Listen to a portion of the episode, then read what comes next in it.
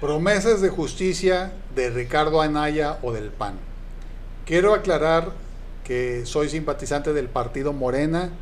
Eh, me manifiesto abiertamente a favor de ese partido en la red social Twitter. Eh, si me es posible también lo hago en Facebook de vez en cuando.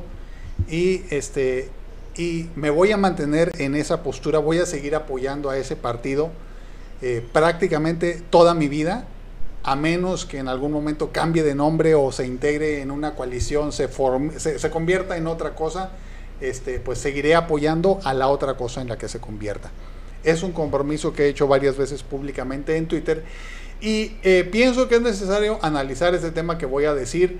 Eh, los miembros activos, militantes, ideólogos eh, y manejadores de campaña del partido Morena y sobre todo funcionarios de gobierno con toma de decisiones para elaborar iniciativas en nuestro sistema de justicia, yo les recomendaría que tomen este tema muy en cuenta.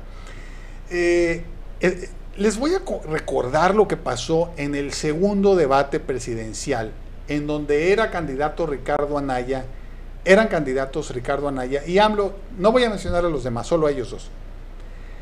Ricardo Anaya dio una información falsa, pero verdadera. Fíjese, fíjese bien. Él presentó una gráfica en la que estaba dando un dato y mencionó con mucha claridad el dato que estaba reportando. Pero fíjese, con mucho ingenio, eh, eh, lo que pasó, a lo mejor usted, muchos no recuerdan esto, pero bueno, si busca usted en YouTube, segundo debate presidencial, eh, puede encontrar el momento en que Ricardo Anaya exhibió un letrero con la reducción en la inseguridad en la Ciudad de México cuando fue gobernada por AMLO, pero él da un nombre un poquito más largo que eso. No, no estaba hablando de la reducción en, seguridad en la Ciudad de México, no. Era algo más complicado como reducción en la Ciudad de México comparado con no sé cuántos gobernadores por cada 100 personas, algo así. Y se veía un retroceso, o sea, en lugar de que hubiera una mejoría, hubo un empeoramiento. Y esto se debe a que Ricardo Anaya estaba comparando un dato marginal en el que se nota el aumento y disminución de una cifra con un dato absoluto, es decir, en el que dices, a ver, las cosas se redujeron o aumentaron, simplemente estás diciendo eso. Cuando hablamos de datos marginales o nos metemos en comparaciones enredadas que la gente no entiende, es posible engañar a la gente dándoles datos verdaderos. En este caso lo que pretendía Ricardo Anaya, y lo hizo muy muy bien, ¿eh? muy bien, era desmentir a AMLO, desmintiendo los datos reales, verdaderos, que estaba proporcionando AMLO, con unos datos que en realidad eran de otra cosa. Es como comparar peras con manzanas, nada más que aquí usted agarra la pera, la disfraza de manzana, la pinta de manzana, le pone aro de manzana y prácticamente parece una manzana. Es necesario también un poco de prestidigitación. Eh, cuando Ricardo Anaya dijo el nombre de ese dato, este, formuló muy bien el nombre para que la gente no se, no se diera mucha cuenta de que estaba hablando en realidad de otra cosa. Entonces, al señalar, eh, eh, usas prestidigitación, distracción y algo para que no se note que tu pera en realidad es una pera y no es una manzana. De esa manera es posible hacer quedar mal a alguien comparando peras con manzanas. es algo que pasa mucho en la grilla. Eh, un político, hablan mal de algún político diciendo una cosa, bueno, entonces como esa cosa es cierta, ahora lo van a defender, pero hablando de otra. No van a contradecir eso. O, viceversa. Hablan mal de un político diciendo algo y, e, ese algo es falso.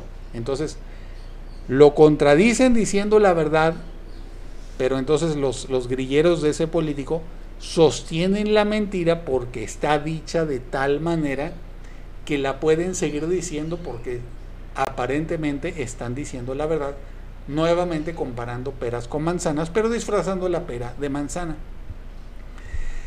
eh, eh, ahora sí vamos a pasar a lo que es la esencia de este video.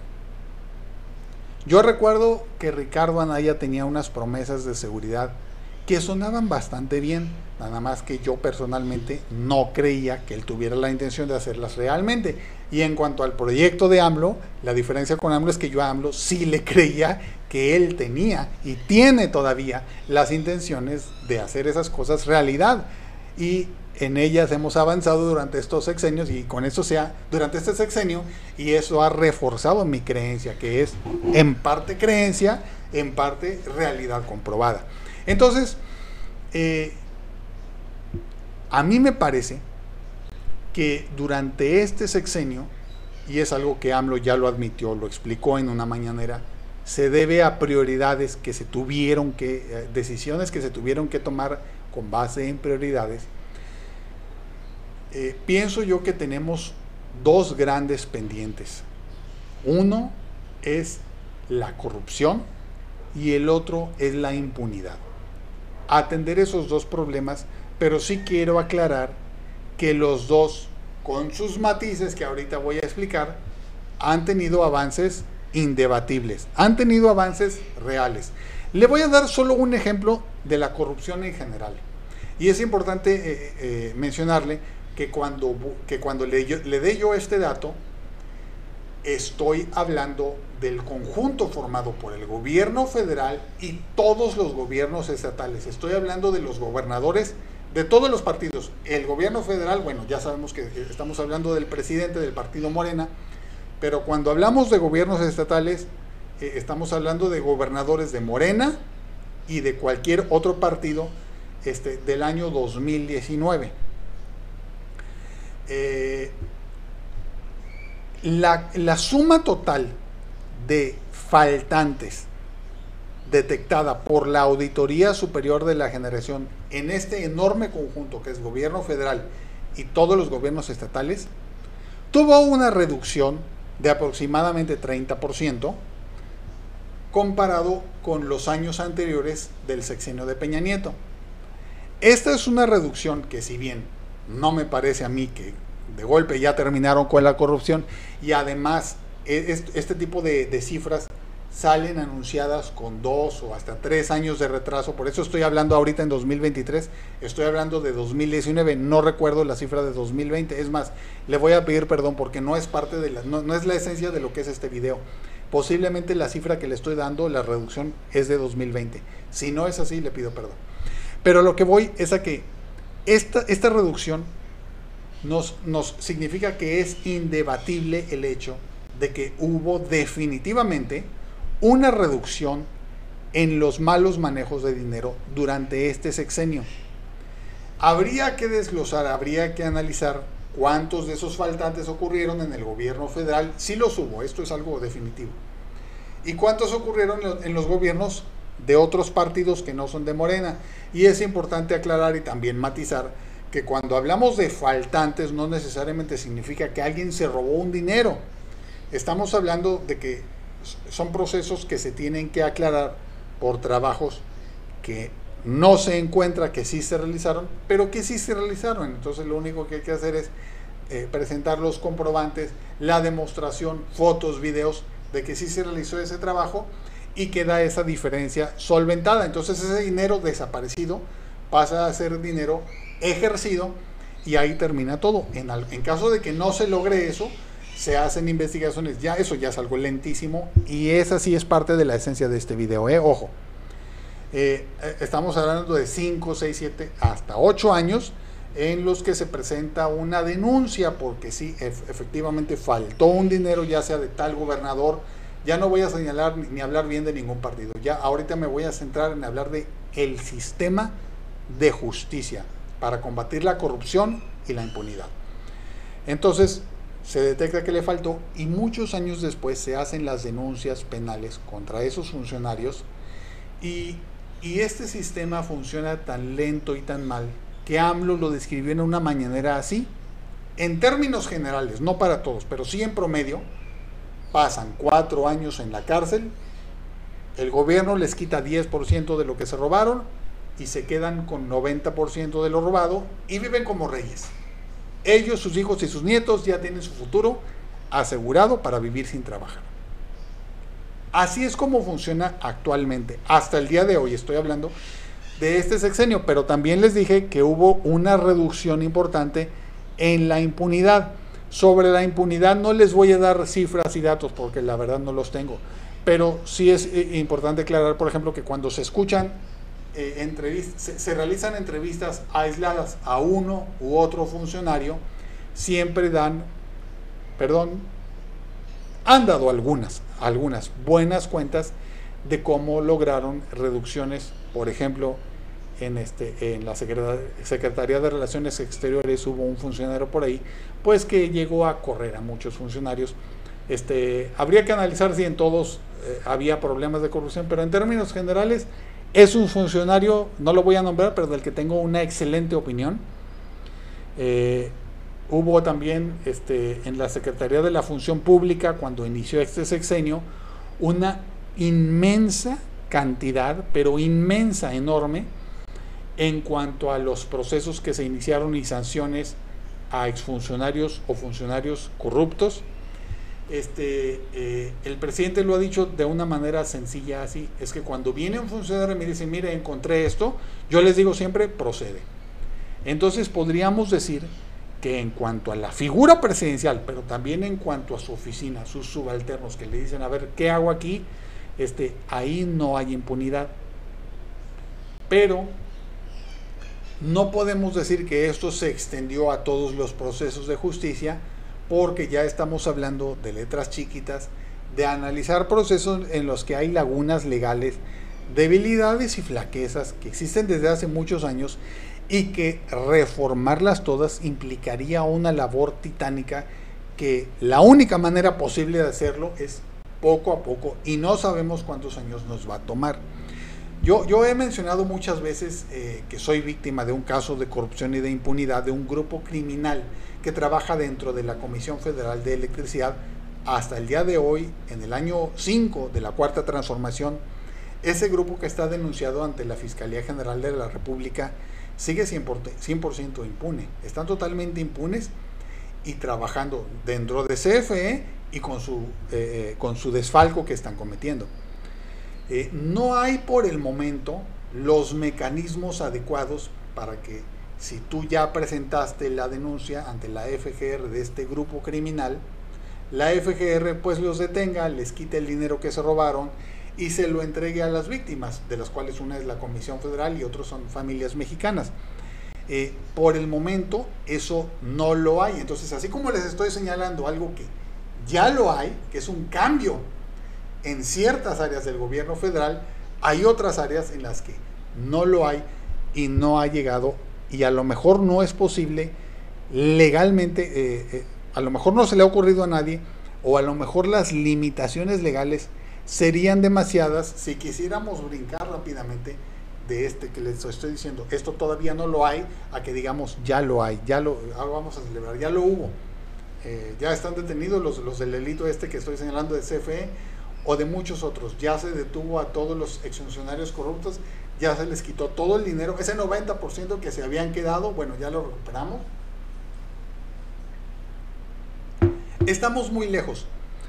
Y les voy a hacer una predicción que pienso yo que debemos tomar en cuenta todos los simpatizantes de Morena, pero por eso me referí específicamente a funcionarios y tomadores de decisiones en reformas sea quien sea el candidato del PAN, ya sea que sea del Partido Acción Nacional o que haga una alianza con el PRI, porque no sé si esa alianza se va a sostener o se va a desmoronar para 2024, sea Ricardo Anaya u otro, en mi opinión, durante su campaña presidencial va a hacer las mejores promesas de justicia e impunidad que a usted se le puedan ocurrir. Recuerde que para estos candidatos lo importante no es cumplir, es prometer.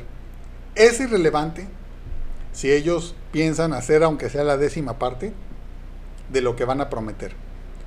En mi opinión, van a presentar promesas muy bien pulidas, así como le dije del estilo de engañoso de Ricardo Anaya, que además le había presentado promesas que sonaban muy bien, pero como les dije, yo no las creo. Y, van a estar muy bien pulidas buscando lograr la máxima credibilidad y señalando los puntos que no se lograron durante este sexenio, ofreciendo que ellos sí lo van a lograr. Es bien, bien importante tener presentes las palabras de AMLO durante una de sus, uno de sus mítines. Yo lo vi en video a AMLO diciendo esto en su campaña de 2018. Él dijo, voy a acabar con toda la, corrupción. Es inevitable, inevitable matizar en campaña, emocionarse, no tener todos los datos duros a la mano. Y es, sería en mi opinión, ridículo como simpatizante del partido Morena, reclamarle o exigirle a AMLO que, que cumpla con esto, aunque así prácticamente al 100%, sabiendo que había muchas dificultades, eh, como ya mencioné, técnicas legales, e incluso financieras, porque el gobierno de AMLO recibió, eh, AMLO inició su sexenio encontrándose el país y el gobierno en una grave situación de falta de dinero. ¿Qué se puede hacer? Pues en mi opinión la única forma de contrarrestar estas promesas que va a hacer ese candidato y que lo único que, lo único que indica que las van a hacer es mi opinión personal. Esta es una predicción personal mía. Este no es un análisis político que, que, nadie me compartió. La única forma de contrarrestarlo es dos, hacer dos cosas. Número uno, elaborar una serie de promesas. Estoy hablando específicamente de justicia e impunidad que sean muy, muy buenas, muy realistas y muy creíbles, como lo fue el proyecto de AMLO en 2018, que el pueblo de México de verdad durante la campaña crea, crea que sí lo van a hacer, pero también en mi opinión es necesario darle al pueblo, al pueblo que ha sido agraviado, al pueblo que ha sufrido en la impunidad, al pueblo que ha visto con sus ojos a ese líder, a AMLO, tratando de luchar por la justicia y que ha tenido algunas expresiones en las mañaneras como es que estas son cosas que deberían, que deberían quedar en un día, hablando de uno de los muchos casos de impunidad que hay, que llevan años de atraso. Eh, entonces, en mi opinión, es necesario darle al electorado dos cosas. Número uno, unas promesas eh, eh, que contrarresten a las promesas del candidato del, del, PAN o del PRIAN. Y número dos, un broche de oro como cierre de este sexenio. Mi opinión es que tienen que pasar a un diálogo muy amplio entre simpatizantes honestos de Morena. Y a lo mejor se escucha feo lo que voy a decir, pero ya lo dije en Twitter y ni modo. Perdónenme.